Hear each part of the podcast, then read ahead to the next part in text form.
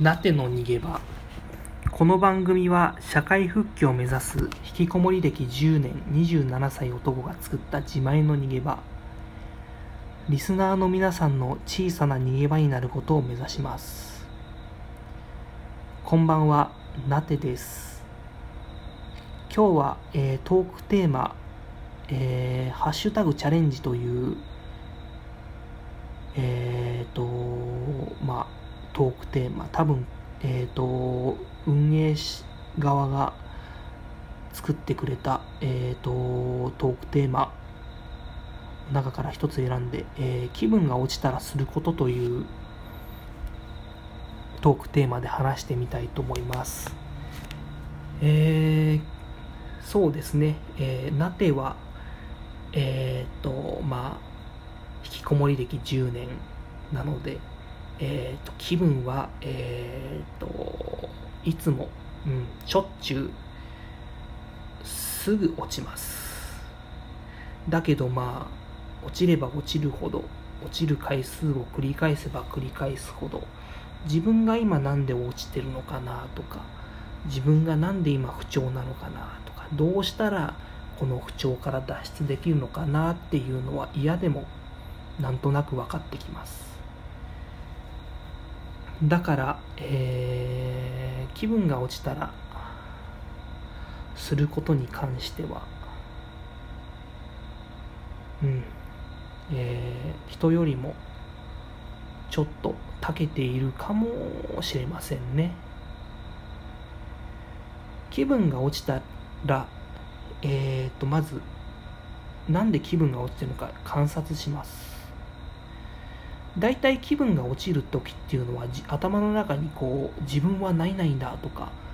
自分はこうだからこうなんだとかこうだから気分が落ちてるんだとかいうのが頭に思い浮かんでると思うんですけどまあ実はそれって大体毎回パターンが決まってまして大体自分が落ちた時に考えることってみんな同じだったりとかその人によって同じだったりするんですね。だから前もってそうなった時のためにそうなったそういう考え方感じ方に陥った時にかける自分の言葉を用意しておきます。具体的にはスマホアプリでフラッシュカードっていう、まあ、暗記カードみたいなアプリをインストールしてそこに例えば、まあ、僕の悩みだったらそうですね。うーんなんか軽いのだとまあ、うん、まあズバリ働きたくないとかそういうことが、え、ー、と書いてあったら、まあ、フラッシュカードの裏、そういう自分にかける言葉に、いや、そんなことより楽しいことをしようよとか、そういうのを書いて用意しておきます。楽しいことがないから働けないんじゃないかなとか、働いたとしても楽しいストレス発散できたりとか、そういうとがない働きっぱなしになってしまうから働けないだけだよねとかなんかそういう風な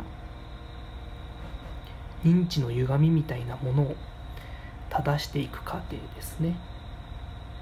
例えば、えーと、自分は他人と比べて周囲と比べて劣っている。って書いてあるカードの裏にはではじゃあ自分は自分のために時間を使ってるかとかそういうことを書きます。そういうふうに、えー、言葉を用意しておくとその言葉を見た時にあなんかほっとしたというする気分になることもあるしならないこともあったりするんでしょうけどでも比較的このやり方は使えます。ちなみにこのやり方はえっ、ー、と、心理学的にも確立された、まあ、メソッドらしくて、コンフォートカードって言い方をしたかもしれません。まあ、調べてみると出てくると思います。えっ、ー、と、もう少し詳しく知りたい方は、ぜひ皆さん調べて、えっ、ー、と、ちょっと挑戦してみてもいいんじゃないかなと思います。まあでも気分が落ち込んだら楽しいことをするに限ると思います。楽しくてリラックスできること。でもこの楽しくてリラックスできることがなかなか苦手だっていう人の方が人こそやっぱり気分が落ちっぱなし落ちてもうどうしようもないっていう風になると思うんですよまあ僕も概してそういう人間なんですよね。ちょっと気分が落ちてすぐ切り替えられるかって言ったらそうじゃない人間なんですけどただ少し学んだことがありまして